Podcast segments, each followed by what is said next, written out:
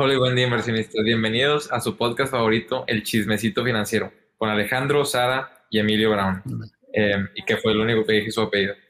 Pero vamos a hablar hoy acerca de un tema, o queríamos empezar a hablar hoy acerca de un tema que estaban mencionando, y ustedes saben que yo no uso muchos CETES, pero me estaban platicando que se cayó la página. ¿Qué, qué, me, ¿Qué, me, pueden platicar de eso yo que, por ejemplo, pues no invierto en CETES? Emilio, que tiene ahí su patrimonio en CETES. no, yo fíjate que ya no, ya llevo meses sin usar CETES. Yo creo que Ahorita los indicados serían o Alex o Sara en este caso, ¿eh? No, pues yo tampoco uso, pero, o sea, sí me enteré, ¿no? Fue algo, un tema muy sonado en la comunidad inversionista. Me parece que empezó como un aviso de una actualización. No estoy seguro si fue el día 6 o 7 de julio. Nada más como para tener contexto, este podcast tocó grabarlo un martes 13 de julio. Eh, y apenas ayer, que fue el lunes 12, habían podido ingresar nuevamente todos los usuarios de CETES a su portal, a su... Entonces lo que empezó como una actualización que iba a durar uno o dos días, que para empezar fue raro, ¿no? Que lo hicieran entre semana y no como normalmente lo hacen, en, que es en fines de semana o en algún día inhábil. Se prolongó hasta casi una semana en, en el que los usuarios no podían ingresar a la página, eh, no tuvieron, por supuesto, acceso a sus recursos y pues nos hace pensar, ¿no? Que si realmente fue una actualización, eh, fue algo más allá, un intento de hackeo, no lo sé. Esto sí hay como que eh, separarlo, ¿no? O sea, CETES es el instrumento, son los certificados. Eh, CETES Directo fue la plataforma la que se cayó, que es la que te sirve como intermediario para adquirir estos CETES. Y estás adquiriendo este este instrumento considerado el de menor riesgo en el país. Hay que separar eso, el instrumento de la plataforma. La que se cayó fue la plataforma, pero se supone que es una plataforma que el mismo gobierno ahí no sé si desarrolló en conjunto contrató a alguien. Debería de ser también la plataforma para invertir más segura del país.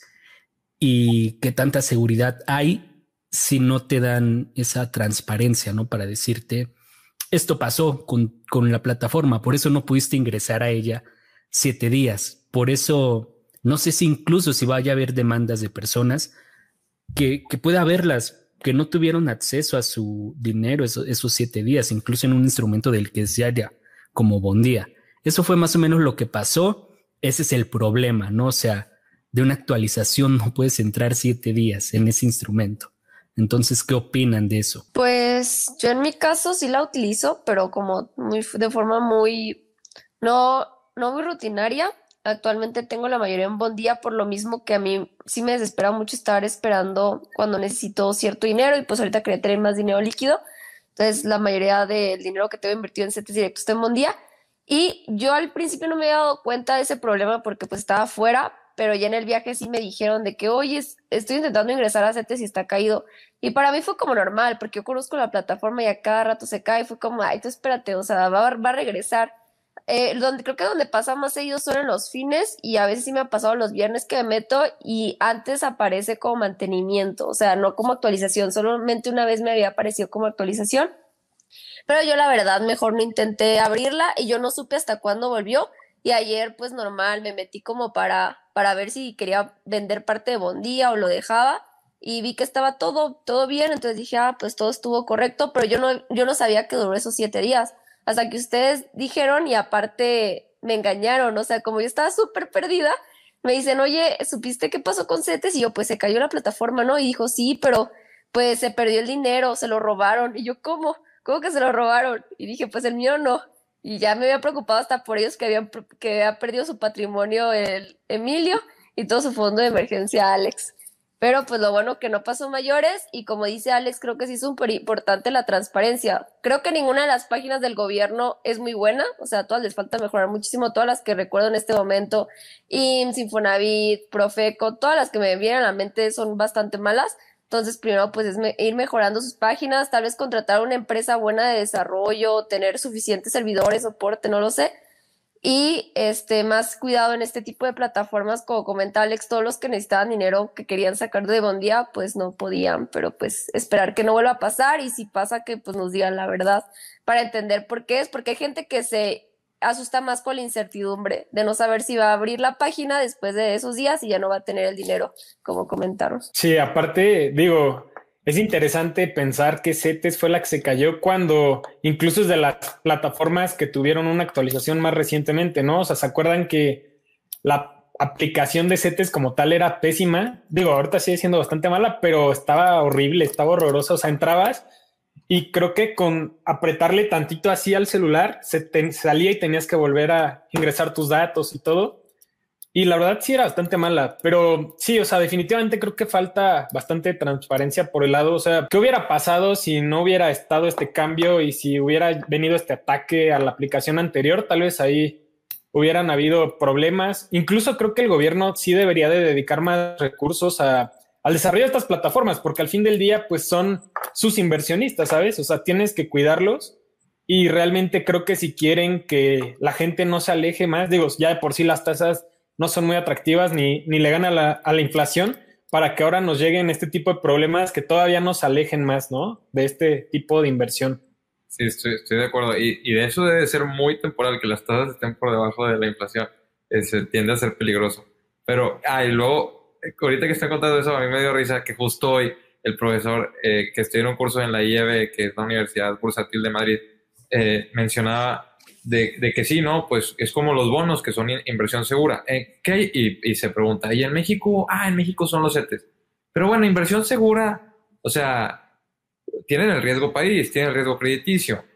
y ya siguió hablando como si nada en la clase. Y me quedé pensando, aquí en México nunca había escuchado que alguien llamara, o sea, dijera, no, CETES pues tiene riesgo.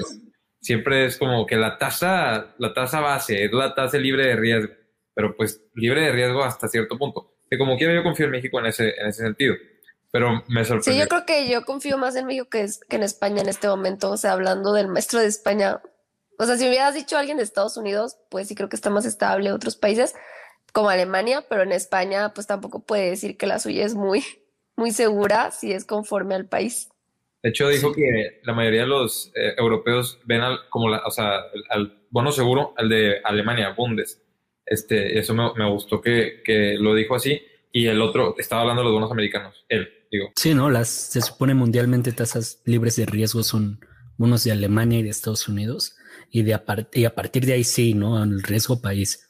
Que igual yo, yo no creo que México en ese sentido tenga un riesgo que esté, que no esté en proporción a lo que te está pagando CETES. Pero con este, con este instrumento y siempre que le hablas a alguien que, que no lo conoce, este, de que, ah, pues cuando adquieres un CETE, un certificado de la tesorería, eh, es dinero que tú le estás de alguna manera prestando al gobierno. Y se tiende a prestar eso, ¿no? A que sea cual sea el gobierno en el que estemos, eh, ah, no, pues yo no, porque este gobierno es pésimo, mi dinero se va a perder. Eh, se presta mucho a eso, cuando más bien hay que asociar a los CETES con el riesgo país más que con el gobierno. Y lo siguiente que les quería platicar, bueno, no sé si recuerdan el episodio pasado, yo lo relacioné mucho con esto. Elegimos tres instrumentos para invertir, tratando de llegar a ese minimalismo financiero, por decirlo de algún modo, en el que la menor cantidad de inversiones posibles, la menor cantidad de movimientos posibles para obtener el mayor rendimiento posible. Habría que sumarle entonces a esos tres instrumentos y replantaríamos considerar ahora ya el riesgo plataforma de cualquier inversión que vayan a hacer. Por ejemplo, los que eligieron acciones, considerar el riesgo plataforma del broker que están utilizando. Sí. no, dale tú, Emilia. Va, o sea, yo creo que, mira, a mí se me hizo súper raro, ¿no? CETES, o sea, como que nos da a entender, si CETES pasa, si a CETES le pasa eso, pues imagínate a instituciones mucho más pequeñas, ¿no? O sea, incluso yo que hace tiempo invertía en Yo Presto, me acuerdo haber recibido un correo así de, se han filtrado los datos de quién sabe cuántas miles de cuentas. Y sí fue de, ay, pero pues al final no pasó nada. Yo creo que más bien, en, por ejemplo, yo que utilizo GBM, que es una plata, un broker, yo no le tendría ningún miedo. Más bien, creo que mi miedo vendría de plataformas como BlockFi más que nada por ataques. Digo, ya las han, ya ha recibido ciertos ataques algunas veces. Eh, afortunadamente, la gran mayoría de, las monedas están en carteras frías, o sea, no están en el Internet, pero de todas formas, pues se presta a, cierto riesgo, ¿no? O sea, por eso es que te están prestando, te están dando un 5%. a la vista, que la verdad es que a cualquier gringo le, le dices eso y pues les encanta, ¿no? O sea, porque digo, eso para nosotros es muy normal, pero si ellos allá tienen bonos que te están dando un 2% y de repente les ofreces un 5% a la vista, pues obviamente que súper atractivo, ¿no? Sí, el tema es que está dólares. lo de las plataformas, es que en México, como yo, lo que yo tengo entendido es que los brokers, o sea, nada más son la plataforma por la, por la que haces movimientos, pero tus acciones están en el Indeval, o sea, en un cajón del Indeval.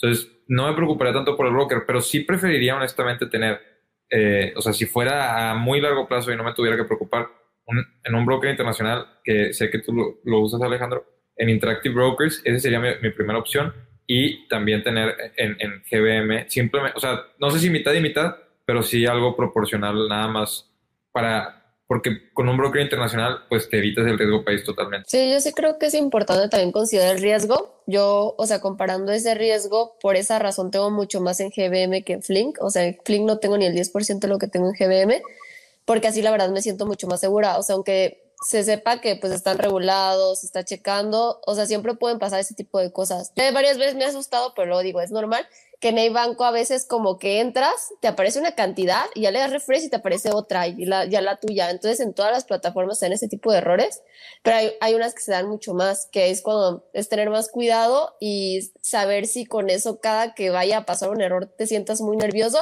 y mejor irte a las plataformas más seguras y que menos errores de ese estilo tengan. Sí, y que por riesgo plataforma no me refería únicamente a que tus recursos por alguna razón desaparecieran o, o el riesgo de hackeo.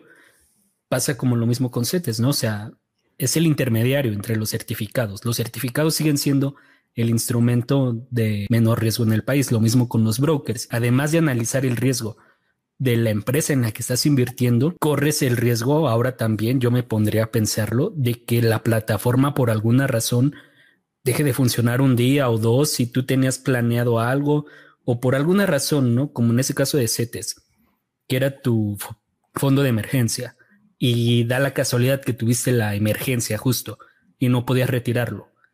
Ese, ese riesgo de concentración en una plataforma, ¿no? Y el riesgo que tiene la plataforma de este tipo de actualizaciones o de caerse. Yo más bien me refería a eso. Y si antes teníamos, por ejemplo, habíamos dicho, yo quiero nada más un instrumento a la vista, pues no sé, tal vez ahora. varios. Ajá, tener ese fondo de emergencia en dos o tres plataformas, quizás la mitad de tus acciones en un broker y en otro. Esta situación dio como para analizar eso. Definitivamente estoy de acuerdo contigo de que hay que considerarlo y pensando en lo más reciente de Estados Unidos, AMC y GameStop, o sea, eh, ya no los podías usar en, en Robinhood, ya no los podías, solo los podías vender, ya no los podías comprar.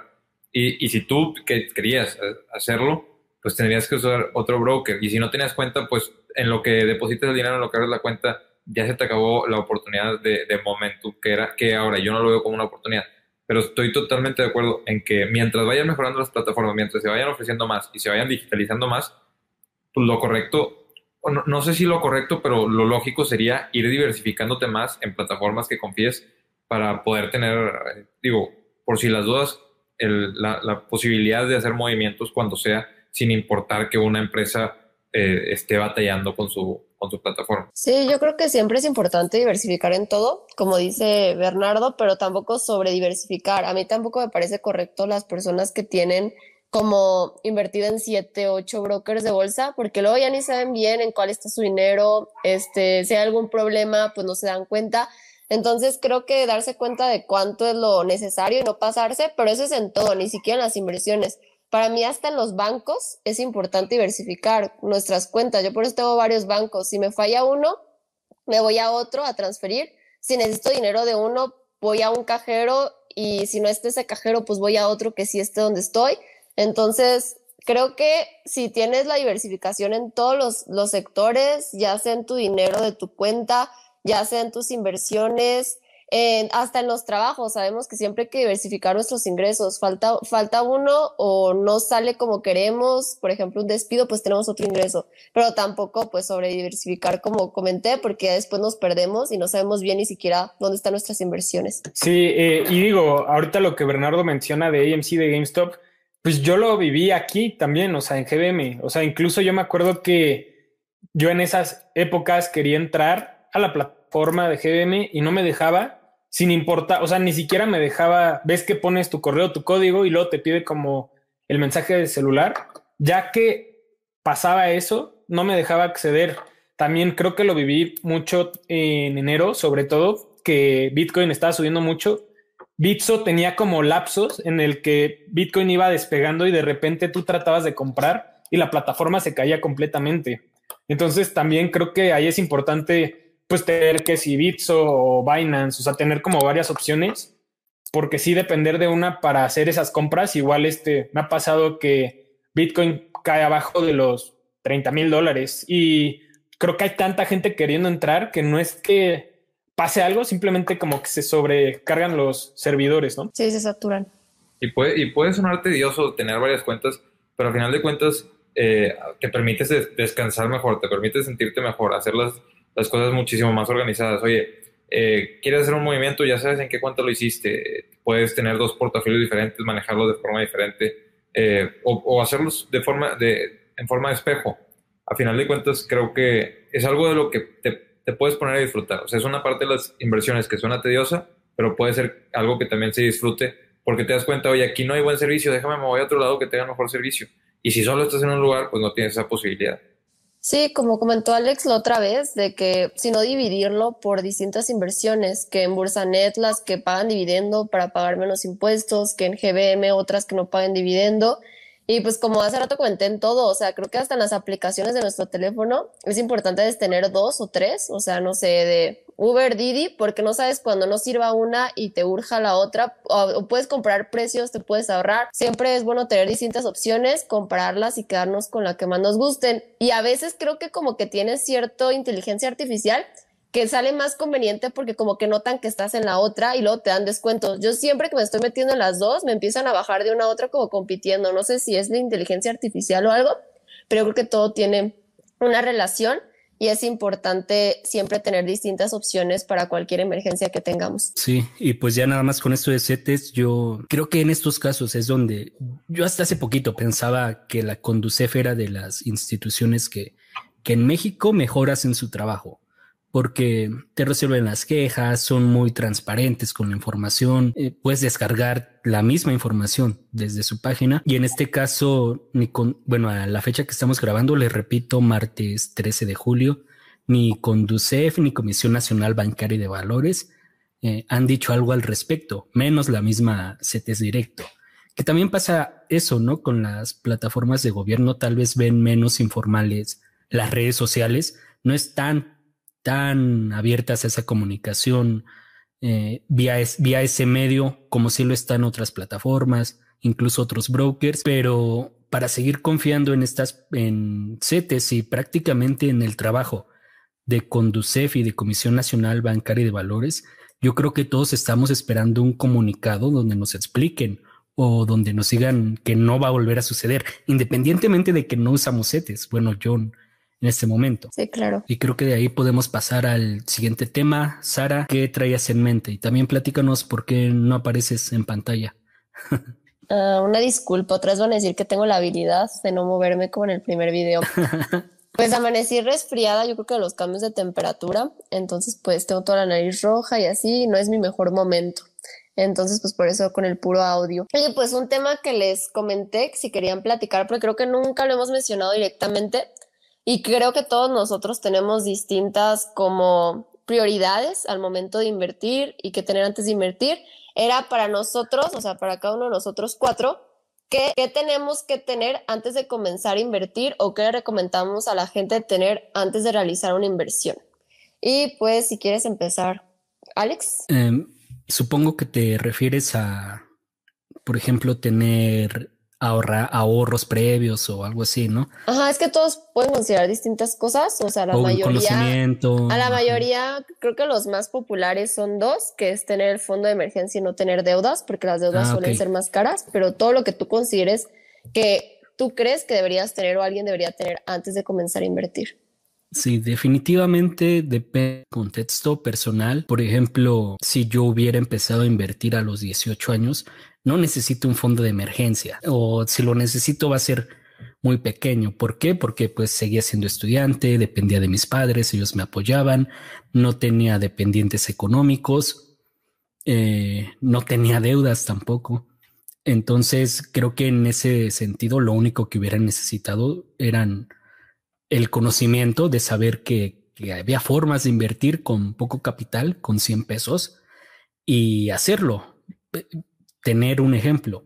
Entonces, creo que sí depende del contexto. Ya más adelante, terminando tu carrera o empezando a trabajar, yo creo que es común que empieces a solventar tus propios gastos, aportar en tu casa, tal vez ya tienes algún dependiente económico, no sé. Yo lo primero que te diría, ten asegurados pues sí esos gastos, porque yo haría esta distinción entre ahorro e inversión y no ahorro como simplemente tenerlo debajo del colchón, sino ahorro eh, distinguiéndolo de la inversión por el plazo. Ahorras para una meta financiera de, yo diría, menos de un año. Empiezas a invertir para metas financieras de más de tres años. La diferencia es esa, el plazo. En la inversión comprometes tu dinero. Yo diría que antes de invertir, pues primero ahorra, haciendo esa distinción que el ahorro son tus metas de corto plazo y una vez que ya las tengas más o menos aseguradas, entonces sí empiezas a comprometer tu dinero a más de tres años, idealmente. Eh, yo por mi lado creo que es importante no desaprovechar el tiempo, porque no todos eh, de repente decimos, ah, quiero invertir, o no en el momento que empiezas o a trabajar, ¿no? Como que hay un punto en el que dices, oye, ¿qué onda? Me tengo que poner el corriente, ¿no? O sea, ya tengo que ser responsable financieramente, ¿no? Entonces yo creo que en ese momento, si tienes la suerte de no tener deudas, que realmente pues, no es suerte, simplemente es tomar buenas decisiones, eh, en este momento creo que puede ser el momento perfecto para crear un, eh, tu fondo de emergencia y creo que ese lapso de creación del fondo de emergencia es el mejor momento para que a través de esos 5, 6 meses, 12 meses, lo que te tardes en construirlo, que ese tiempo lo utilices para informarte de la mejor forma posible. Eh, creo que aprovechar el tiempo, ¿no? Porque de nada sirve que construya tu fondo de emergencia y justo después de esos 12 meses que desperdicies, te pongas a ver en qué invertir tu dinero, ¿no? O sea, creo que es importante aprovechar el tiempo porque ese es un recurso que nunca vuelve, ¿no? Hace, hace dos años estaba platicando con un amigo y me dice, y estábamos platicando, él acaba de empezar sus prácticas, entonces ya tenía un sueldo fijo me dijo, oye, ya quiero sacar mi, mi, tarjeta de crédito, ya vi que ya puedo cumplir y que ya cumplo requisitos para, para varios lugares eh, o para la mínima de varios bancos. Y le dije, pues, sácala. Este, yo también, yo también voy a ir a sacarla. Y bueno, esa plática quedó ahí. Yo no saqué mi tarjeta hasta un año después de eso. Y le mando un mensaje, oye, ¿qué onda? ¿Cómo, cómo vas? Eh, ¿qué, ¿Qué tarjeta de crédito tienes ahorita? Me dice, no, nunca la saqué, este, pero dije de hecho el mes pasado que ya la iba a sacar. Y eso pasa todo el tiempo, o sea, lo veo todo el tiempo. En ese caso fue la tarjeta de crédito, pero también con invertir. Yo creo que dos cosas son bien importantes. Una, apalancarte, apalancar tu tiempo. ¿Cómo lo vas a apalancar? Apoyándote mucho en, tus papás. Eh, apalancar tu tiempo no, no, no, no, quiere decir necesariamente que, lo, o sea, este, aproveches que ellos están pagando las cosas para que tú hagas un portafolio y pues no te descuides y, y no apoyes en nada. No, no, quiere, no quiero decir eso, pero sí quiero decir, aprovecha ahorita y aprende a invertir no armes un portafolio pesado a lo mejor, pero sí empieza a entender cómo se analizan las cosas. Sí empieza a ver, oye, bueno, si quiero distribuir mi dinero, eh, sean eh, 5 mil pesos, ¿en dónde voy a poner esos 5 mil pesos? Eh, a ver, 5 mil pesos puedes hablar de comprar acciones de menos de mil pesos, puedes hablar de, comprar nada más una de un ETF. Eh, es lo que tienes que ir viendo. Y luego, si nunca, si nunca empiezas a invertir, cuando tengas eh, ingresos, pues vas a decir, oye, no sé la verdad cómo invertirlo, y ahorita estoy trabajando, estoy ocupado, como quiero voy a seguir recibiendo ese dinero, pues ¿para qué lo invierto ahorita? Lo invierto después que tenga tiempo. Entonces a mí se me hace bien peligroso ese, como decía mi amigo, oye, vamos a sacarla, este, ya se puede, no, pues ya puedes, pero pues no la sacas. Y cuando no puedes, es cuando dices, si tuviera, lo haría. Aprovecha yo creo que ese tiempo, apaláncate de tus papás para, para poder empezar a aprender y, y sí apoyan lo que pueda siempre. Sí, o sea, estoy de acuerdo con todo lo que mencionaron los, los tres. Yo en mi caso, yo comenzaría con la parte del presupuesto. O sea, para mí sí es muy importante entender nuestros gastos e ingresos. Igual si no te gusta el presupuesto, pues mínimo si utilizas una tarjeta de crédito, saber cuánto está, te está sobrando al mes de lo que ingresas versus lo que estás gastando. Ya después de conocer esa parte, ya yo me iría a la parte de la eliminación de las deudas, porque no sé si todos sabemos, pero la mayoría de nosotros sabemos que las deudas suelen ser mucho más caras que lo que te puede dar una inversión. Si la inversión te da más, probablemente sea falso, como hemos visto en algunas empresas que te ofrecen rendimientos enormes. Y ya después teniendo un plan para eliminar las deudas, ya yo sí tomaría en consideración muy importante, sin depender tu edad, la parte de conocer los, los otros factores básicos, que lo primero es la salud. O sea, en México pues tenemos el IMSS, que si tú no tienes por parte, por ejemplo, de tu universidad, si no es pública, pues tus padres te pueden dar de alta y eso te va a ahorrar mucho dinero y preocupaciones. Después, pues lo del Infonavit de la Afore, eso sería hasta que trabajes. Si estás, si tienes tus 18 años y ya estás laborando de forma formal, pues sí checar eso, tener tu cuenta, tener todo registrado para que entiendas mínimo esas cosas básicas. Si no, pues hasta que, que estés trabajando formalmente. Ya teniendo eso, ahora sí, pues yo me iría por el fondo de emergencia, pero a mí no me gusta la idea como de esperarte hasta que termines con tu fondo de emergencia, que ahí sí importa mucho el contexto, como dice Alex, dependiendo de nuestro contexto, es la cantidad o los meses que deberíamos ahorrar. No todos necesitamos los mismos, el mismo fondo para nuestras necesidades, pero a mí se me hace, como dije, tedioso de estar nada más ahorrando y ahorrando nuestro fondo, ya sea en, en algo de a la vista, que es lo más recomendable. Así que yo, en, en mi opinión personal, yo recomendaría, mientras está ahorrando ese fondo, también estar invirtiendo, pero ya con base al conocimiento que comentó Emilio y Bernardo. O sea, no nada más invertir por invertir. Primero, este, desarrollarte un poco en ese tema, leer algún libro, ver algún video, o sea, ir, ir primero entendiendo todos los instrumentos en los cuales quieres invertir y ya después ir invirtiendo conforme vas haciendo tu fondo de emergencia. Porque si veo que mucha gente comence, comete este error, que se deja llevar por los comentarios, por ejemplo, las criptomonedas, de alguna acción que le empiecen a recomendar todos, invierte y todo el tiempo está preocupado cada vez que cae, que sube o le pregunta a personas que cree que sabe de que, oye, ya debería vender, oye, me espero, oye, meto más, o sea, tú no le puedes estar diciendo cada que tenga que hacer un movimiento, para eso tuvo que aprender antes de invertir. Entonces fuera lo que yo recomendaría hacer antes de comenzar a invertir y yo sí recomendaría hacerlo a la par, o sea, comenzar a invertir a la par de lo que estás aprendiendo acerca de las inversiones y estás haciendo tu fondo de emergencia. Y también eso de apoyarte con tus padres creo que también es muy bueno, o sea, es positivo. Yo creo que si tienes la posibilidad de apoyarlos con un poco de dinero, si estás en, todavía en tu casa y estás trabajando, es una buena opción porque también aprendes a ir destinando algo a tu hogar. Cuando te vayas a independizar, se te va a hacer mucho más fácil pero va a ser mucho menos que lo que vas a gastar de forma independiente. Entonces, toda esa diferencia la puedes utilizar para conocimiento, o sea, por ejemplo, comprar libros, hacer cursos, cualquier cosa, y también para comenzar a invertir e ir formando tu portafolio de inversiones. Sí, de, lo que decías de la deuda, no siempre es el caso de lo, o sea, una tasa segura nunca va a haber más baja que, que una tasa de deuda, pero variable, por ejemplo, el S&P 500 supuestamente un 8% aproximado en promedio anual dolarizado. Y ahorita, por ejemplo, las tasas hipotecarias, si tienes, que es el caso de muy pocas personas, un historial crediticio perfecto, te pueden dar tasas de hasta el 7%. Ahorita que subieron el punto 25, creo que están en, el, hasta el 7.50%, pero estás hablando de un apalancamiento de lujo, o sea, para, tu patrimonio, para tu casa.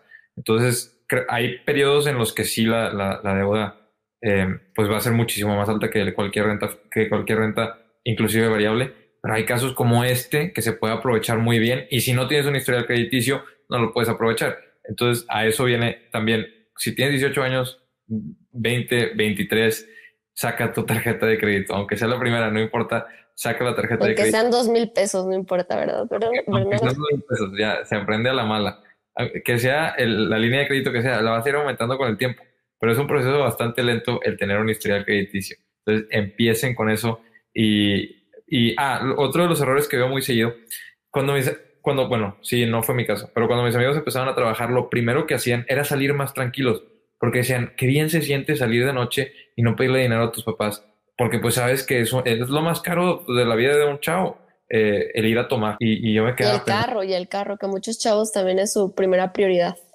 Sí, no, el carro definitivamente ese queda por encima del tomar. Eh, más cuando lo sacan a, cuando lo tratan de sacar a, crédito, porque ahí sí las tasas llegan a ser muy altas.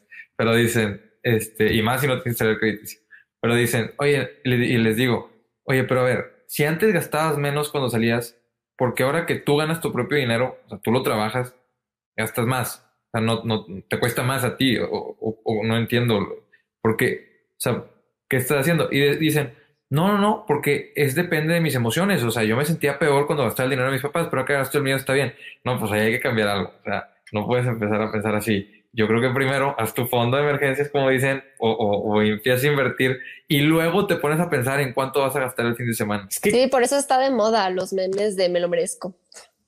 Ajá, exactamente. Sí, pero es de verdad, o sea, es súper real, lo es. Pregúntale a tus amigos en general y vas a ver que la mayoría piensan así.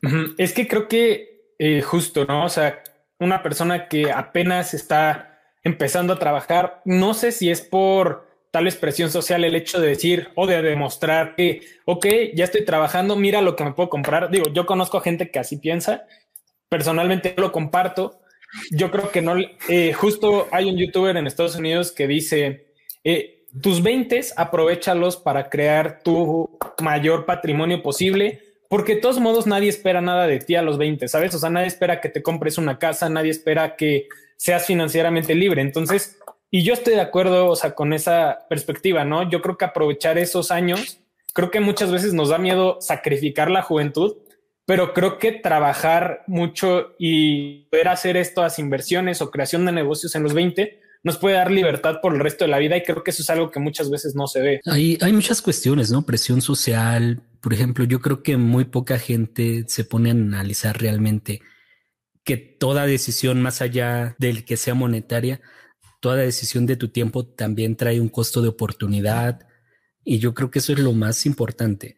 Definitivamente el rumbo de tu vida se lo das en los 20, pero si no tienes buenas bases, pues es cuando empiezas a endeudarte o querer aparentar.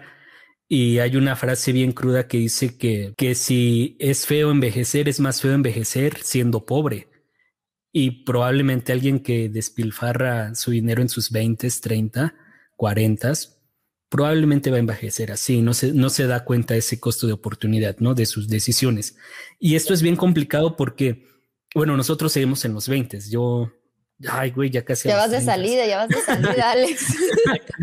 o sea, eres un chavo.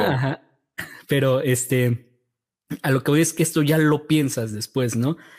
Cuando es muy difícil realmente, en verdad es difícil que, o al menos yo con las personas que he visto y hablado, es muy complicado que una persona en sus 20 tempranos tenga esta, no sé si llamarlo madurez, pero esta capacidad de proyectar a futuro las decisiones que está tomando. Normalmente quien las platica es alguien mayor que dice hubiera hecho esto, pero, pero ese hubiera pues ya no, ya no puede retroceder el tiempo. Entonces estas pláticas más bien son como para que yo he visto las estadísticas del canal y de mi propio canal. La mayoría de mi público está en sus 25, 35. Ese es como el rango. Que estas pláticas más bien son como para que tú vayas orientando a alguien, ¿no? Que tal vez tú ya estás tratando de darle ese rumbo, pero si quieres hacer una buena obra con alguien que quieres, pues yo creo que más bien es información que se tiene que compartir y transmitir. Pensar en ese yo del futuro y no darle prioridad a un yo presente que muchas veces es lo que decimos, ah, pues ya me chingué cinco años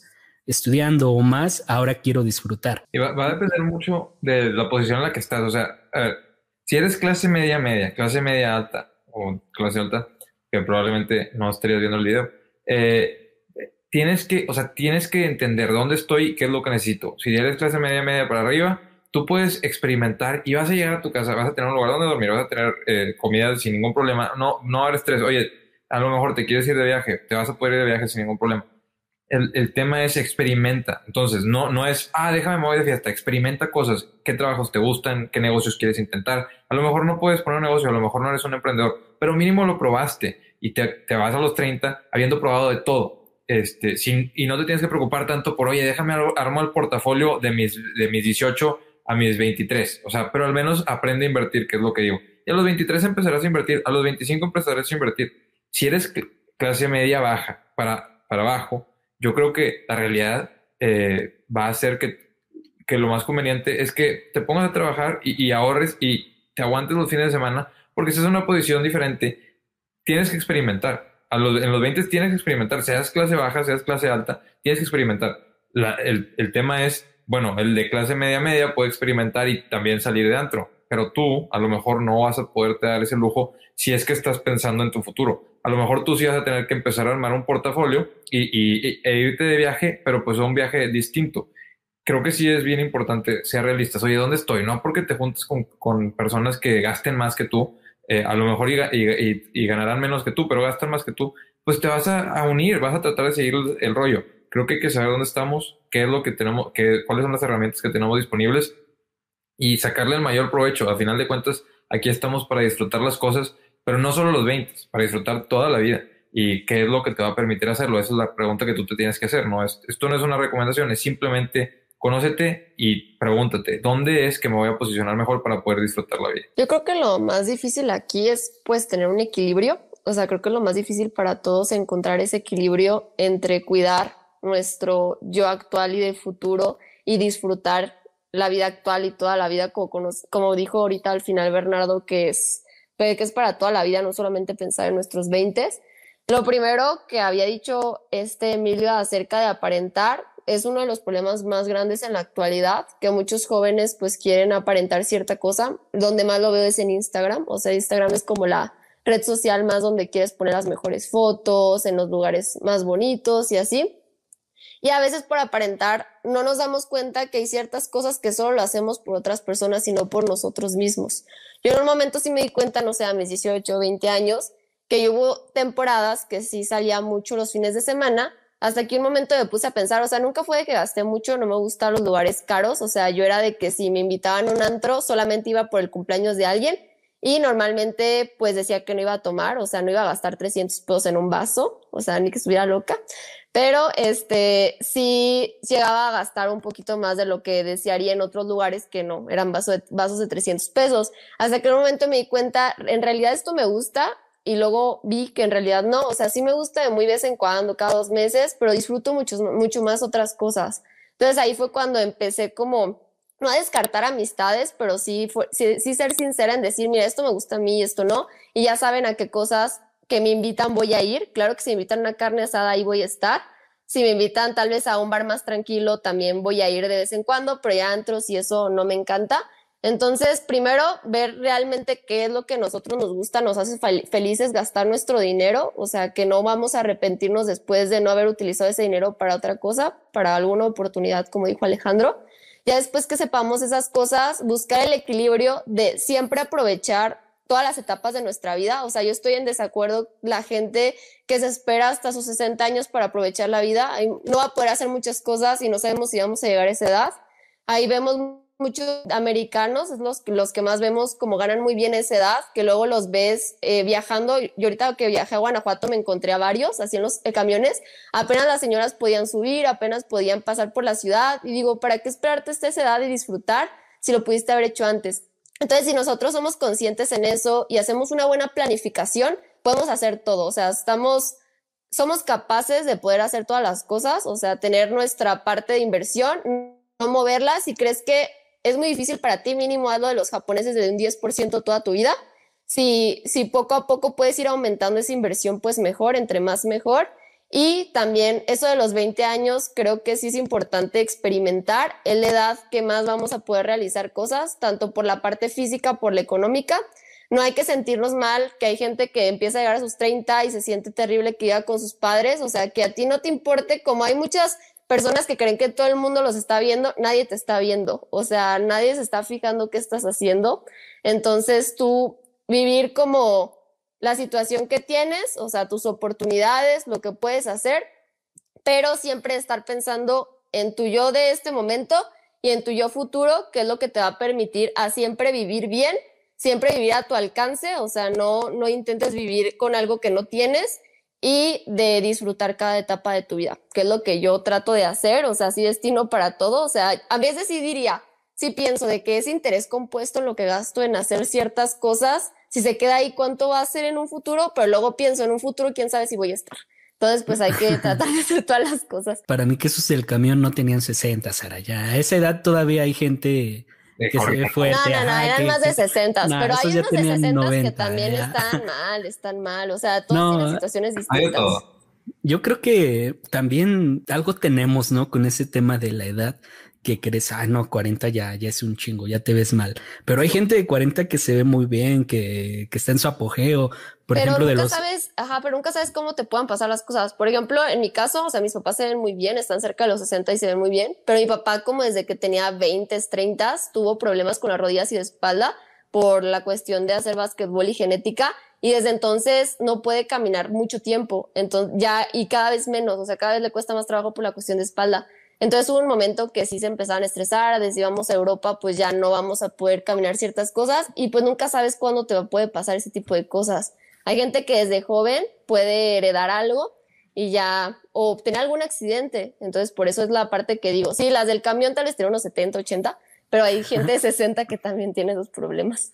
No, la realidad es que la probabili- la probabilidad de que vivas más de 80 ahorita es muy alta. La mayoría de nosotros que están escuchando este podcast Alejandro vamos a vivir 100. más de 75 años. A veces creemos que pasando los 30, 35 ya, ya eres muy grande cuando la realidad es que estás al 50% de tu vida o menos. Y hay también una parte de negación.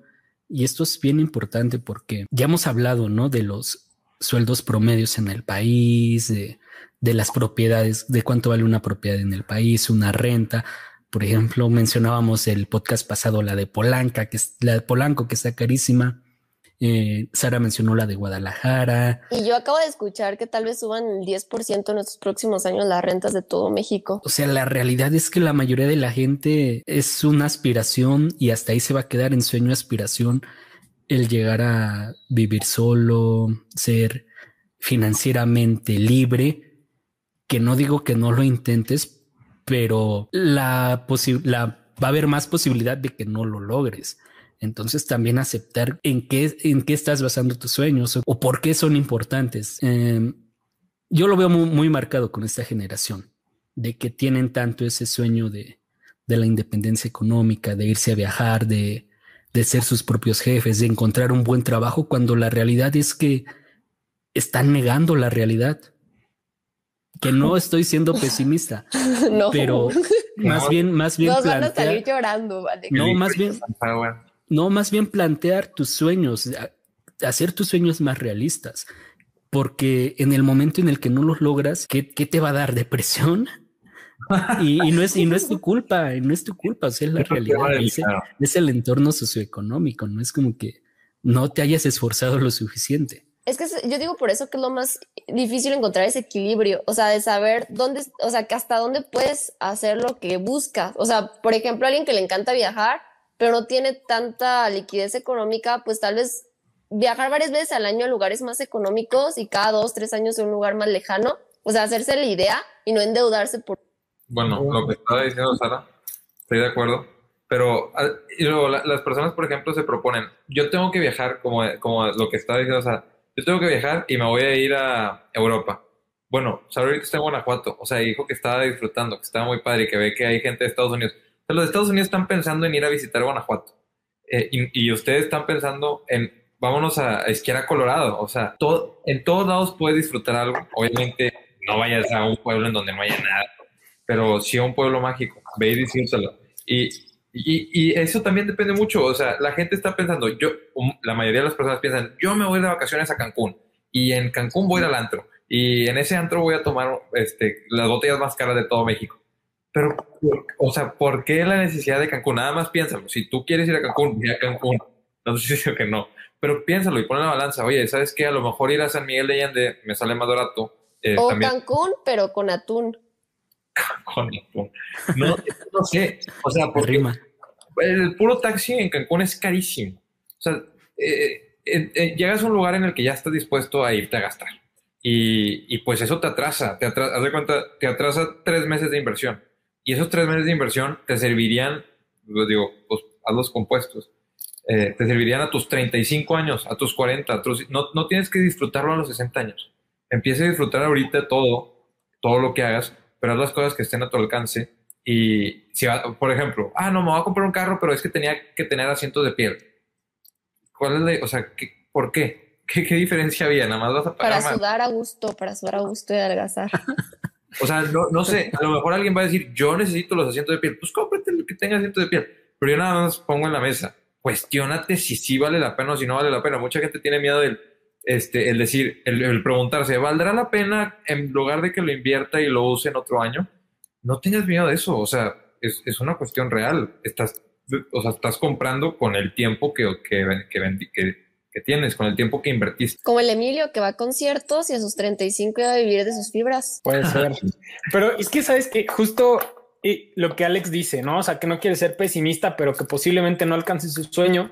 Es que yo creo que ahí el problema no es que no lo puedan alcanzar, es que ellos están viendo a gente, tal vez no como nosotros, que estamos viviendo el proceso con ellos. Ellos voltean a ver a youtubers que ya tienen millones o están volteando a ver a personas y ellos no quieren vivir ese proceso. O sea, por ejemplo, yo que estoy invirtiendo en fibras, ok, yo no vivo de, mis fibras todavía, pero a lo mejor puedo conseguir al mes, no sé, 500 pesos que me van a ayudar a ir cubriendo mis gastos poco a poco, cosa que con los años puedo ir creciendo, puedo ir eh, o sea, hacerlos de forma exponencial y eventualmente llegar, pero mi meta ahorita no es que cobran mis gastos, es simplemente ir poco a poco cubriendo que si uno, que si otro, ¿no? O sea, creo que justo nos falta eso de voltear, tal vez dejar de ver hacia arriba y ver a gente que está a tu nivel y te apuesto que posiblemente estás mejor parado que la gran mayoría de ellos, ¿no? O investigar muy bien porque hay, o sea, yo sé de varios Instagrams que gente que se graba, o sea, a mí me molestan mucho, por ejemplo, los comerciales en Face, hace rato no me acuerdo de quién estaba viendo un video y me salió un comercial de una chava de, de Amazon, o sea, para vender en Amazon y sale en la playa. O sea, eso me molesta mucho, que es como para sentimentalmente que sientas que pueden estar donde quieran vendiendo, que se ponen en la playa, que se ponen en un bosque y así. Entonces, ni siquiera sabes si es cierto o no, o sea, no sabes si de verdad está en la playa porque, porque lo que le da Amazon la hace ir a la playa. Luego hay veces que algunos rentan carros de lujos, cosas así. Y pues son cosas que ni siquiera te van a traer nada. O sea, ¿qué te sirve traer un carro de lujo? Menos aquí en México que te secuestren. Pero eh, sí, o sea, ver más o menos, no tanto a alguien de tu nivel, puede ser que sea un poquito más alto. O sea, creo que es bueno siempre tener también un nivel arriba de donde quieras llegar, pero no estresarte por llegar ahí y hacer planes reales de por qué quieres llegar ahí y cómo vas a llegar ahí. O sea, como diferentes fuentes de ingreso poco a poco, ir escalando en tu trabajo, pero cosas alcanzables. O sea, no, creo que es el problema ahorita las redes sociales, nos muestran personas que parece que muy fácil llegaron a ese lugar y hay personas que, de verdad, muy fácil llegaron a ese lugar por redes sociales, por suerte, como TikTok o ese tipo de aplicaciones, pero eh, hay que tratar de entender que no es la situación de todos y eh, buscar la nuestra y cómo vamos a llegar realmente a lo que nosotros queremos. Que la casa, no sé por qué, yo también ahí estoy, en, ahí en mi lugar también en algún momento era mi sueño tener una casa y luego que me puse a cuestionar que por qué dije, ¿para qué quiero una casa? O sea, ¿para qué quiero estar en un lugar? Luego te das cuenta que tal vez hasta rentar te va a hacer más feliz, puedes buscar lo que te guste más, puedes viajar, entonces cuestionarnos, como hemos dicho en todos los episodios, cuestionar por qué queremos las cosas y cómo vamos a llegar a obtenerlas. Nada más un paréntesis rápido con ese comercial de Amazon. A mí me sale mucho, yo creo que porque investigo mucho sobre Amazon. Y antes era un tipo. Yo tengo una teoría de que es el mismo tipo, la chica, porque se parecen demasiado, nada más que se puso este filtro que te hacen ver como mujer, ajá, como para hacer el comercial diferente, porque en serio es igualito. Entonces es como mi teoría. Hay los que lo hayan visto que digan, o la hija, puede ser su hermana, no, es como su hermana o algo así pero esa es mi teoría, como que han de ser la misma persona con el filtro. Y, y sí, de, eh, eh, todas esas personas, como el Cale Anders, que vendía sus mm, cursos de inglés, o sea, pagan tanto dinero por publicidad porque con una sola persona que por cada, no sé, mil pesos que le meta, ya recuperan y doblan su inversión. Por eso hay tanta publicidad de ese tipo, no porque sean exitosos a través de Amazon o de sus o del Anders, no sé, se supone que se hizo millonario, ¿no? Con estos cursos que ni eran tan buenos, pero pues bueno, es como la teoría ahí, si alguien lo ha visto. Ese tipo que dices creo que era un trafficker, o sea, que hablaba de tráfico web y creo que hasta una vez lo entrevistó, no recuerdo si UG o alguien así popular, sí, popular, y él explicó como cuál era su técnica y era muy tonta, o sea, primero hacía como el curso de las personas Y después, este, te decía que ellos te, te prometían tener el primer cliente. Y los clientes eran los que ya habían pasado los traffickers. Entonces era como una red de ellos mismos que se estaban comprando y vendiendo. Entonces, este, el que lo entrevistaba dijo, ah, entonces es el mismo el que lo está comprando. Y ya dijo, ah, sí, pero va, va a conseguir otros nuevos.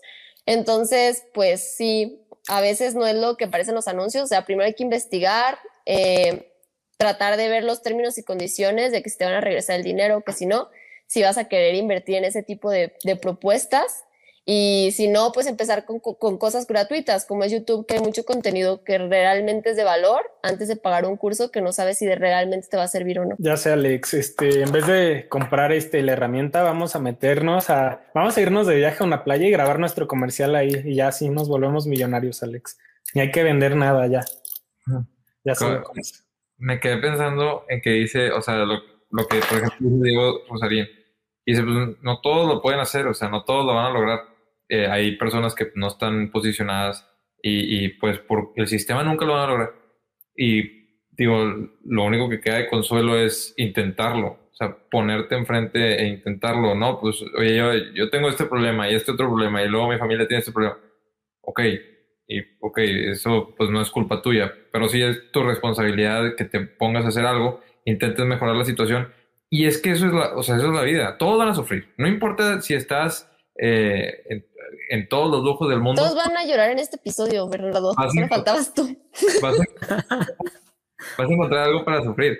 O sea, si estás en el mejor, en el mejor lugar del mundo, algo te va a hacer sufrir. Porque así estamos, o sea, porque así estamos cableados. No puedes quitar eso de, la vida. Esa es la forma en la que yo lo veo. Probablemente, o espero que algún día cambie de opinión. Pero entonces, haz algo con eso. O sea, haz algo con eso. Usa tu sufrimiento a tu favor. Sácale provecho. Y y bueno, ayuda a mejorar la vida de otras personas. Yo creo que si mejoras la vida de suficientes personas, económicamente te vas a ver beneficiado. Eso es, digo, esa es mi forma de ver las cosas. Y, y inténtalo, no te rindas, inténtalo, inténtalo, inténtalo. Y más si tienes 20 eh, años, más si tienes 30 años, eh, y dices, oye, ¿sabes qué? No, pues ya mejor me quedo aquí en mi empleo, pero siempre quise, bueno, hazlo, o sea, hazlo, inténtalo, no pasa nada. Si no te regresas, busca lo que sea. Eh, pero sí, sigue, o sea, no te, que, no te arrepientes. No, para mí, o sea, eso que dicen el sufrimiento, si no hubiera sufrimiento, pues no, no, no aprovecharías las cosas positivas, o sea, porque no, no entenderías qué cosas negativas, o sea, siempre se necesitan ambas cosas para aprovecharlas. Sí, me, tocó, me tocó un TikTok muy yo que dice, este, que lo dice el actor de, de Loki, dice, la vida tiene, hay, o sea, un hombre vive dos veces, el día que nace y el día que se da cuenta que se va a morir. Y, está, o sea, si lo escuchas así light, está X. Pero si le pones atención a las palabras, hasta se te enchina la piel. Y dices, oye, me voy a morir. Pero hasta los 100 años, Bernardo. No, obvio, obvio. Yo voy a vivir 120. Ya sé por qué Sara no quiso salir en este episodio. Ya, ya anda llorando. Estoy llorando, sí. Ya, detrás de cámara. Imagínate, te vas a morir, nadie se va a acordar de ti. Eh, lo único que queda de consuelo es, vas a hacer todo lo que puedas para hacer mejor tu vida y la de, la de las personas que te rodean, que quieras mejorar sus vidas, o sea, de las personas que tú quieres encontrar. Y aparte disfrutar las cosas pequeñas. Hay gente que no entiende que puedes disfrutar cada pequeña parte. O sea, si disfrutas en cada situación que estés, nunca vas a sentir que te falta algo y así. O sea, sí vas a luchar, como dice Bernardo, pero pues se puede disfrutar cada etapa donde estés y el sufrimiento, puedes aprender de él y cuando ya estés en los momentos buenos, pues aprovecharlos aún más. Y sí, estoy llorando. Yo concluiría con una frase que me acordé. La voy a parafrasear porque probablemente no la recuerdo exactamente.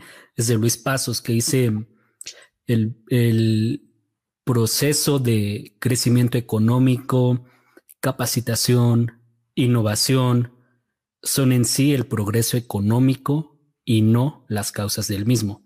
Yo creo que es más bien eso, ¿no? Disfruta el camino y, ese por sí solo ya es el fin. Este intento de alcanzar, yo no voy a decir libertad financiera, voy a decir progreso económico. Sí, encuentra eh, la pasión por ese progreso. O sea, cada cosa que hagas, encuéntrale un gusto. Sí, y lo vas a hacer. O sea, no es como que alguien va a decir, odio ver que cada vez tengo más dinero.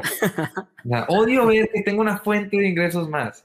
No, obviamente empezar a decir, tengo que invertir este dinero en lugar de hacer otra cosa pues va a pesar al principio. Y al principio a lo mejor ni siquiera se va a poder. O sea, al principio a lo mejor vas a tener que mejorar tus habilidades para poder recibir más dinero, para poder ahora sí tener algo de sobra y poderlo invertir.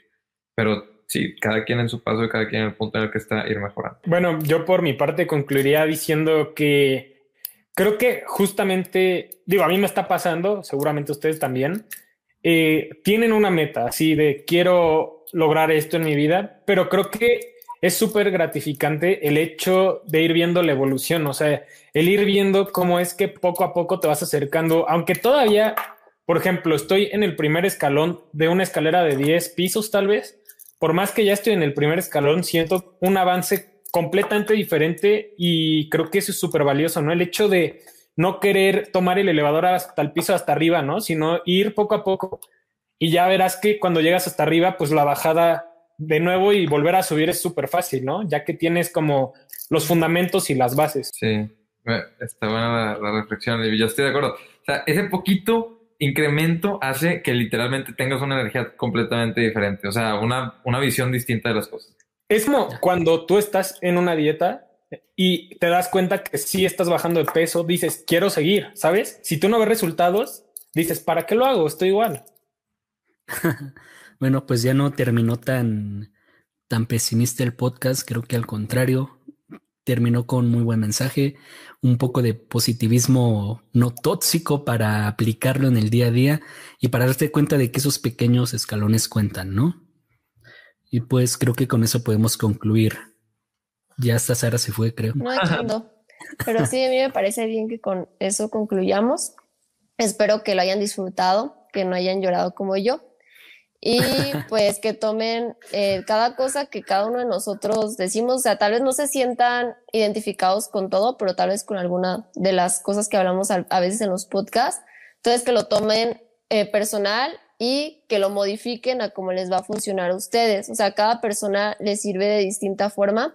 Tal vez a alguien como Emilio les sirva ir subiendo escalones por escalón y estar volteando para ver cómo va subiendo.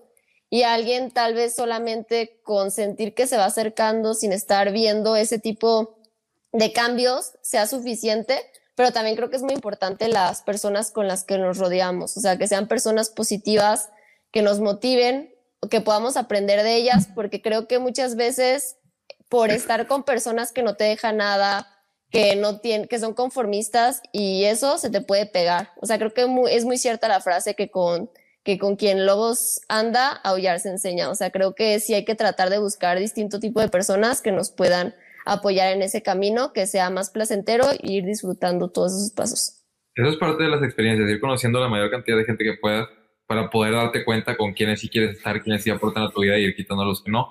Y lo de la meta que dijo Emilio, que todos tenemos medio metas, no sé qué. Yo sigo pensando en el parque industrial que va a tener chismecito financiero. no sé si en Guadalajara o cerca del estado de Guadalajara, Guadalajara, la capital del mundo. Pero vamos, vamos a tener que verlo. Pues bueno, muchas gracias a todos los que nos acompañaron hasta este momento ya no tan triste del podcast.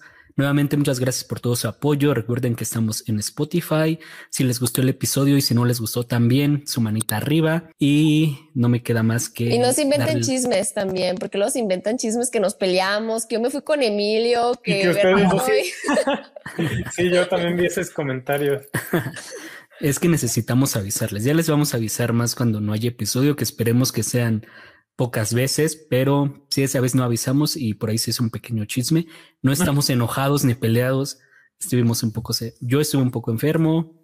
ahora yo estoy enferma y pues todos sabemos que nos cae mal Bernardo, pero eso está al aire y todo. O sea, no. Eso no es mentira. no te creas, Bernardo, te queremos. Gracias por escucharnos. sábado. Hasta luego. Buen día.